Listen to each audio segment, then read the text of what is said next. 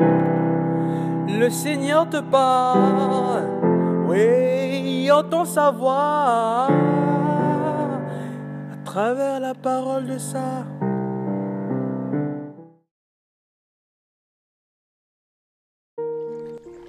Bien-aimé dans le Christ, l'attachement à la tradition pour la tradition est un danger dans la mesure où elle est castrante, aveuglante et stérilisante et empêche l'accessibilité à la vie en plénitude.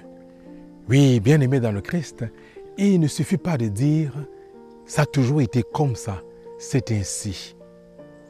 Il est important, bien-aimé dans le Christ, de comprendre et de saisir le contexte dans lequel une tradition est née. Ce pourquoi elle est née. Il est important de saisir l'objectif et la visée de la tradition et non pas s'arrêter sur les moyens. Voilà ce que reproche le Christ ici aux pharisiens.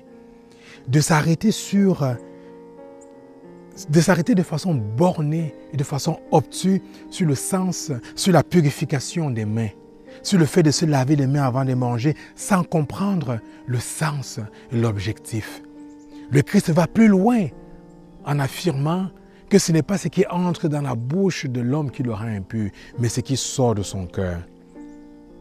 Nous ne nous servons pas de la tradition de l'Église, de nos traditions locales pour euh, dominer les autres, pour asservir les autres, pour empêcher aux autres de s'épanouir. Ne nous servons pas des traditions pour mettre de l'eau fardeau sur euh, le dos de nos frères et de nos sœurs. La véritable tradition bien-aimée dans le Christ se vit dans la charité, dans l'amour. Il n'y a pas de véritable tradition sans amour. Arrêtons, bien-aimés dans le Christ, d'affirmer ça a toujours été ainsi. Cela fait penser à l'histoire du jambon. Amen.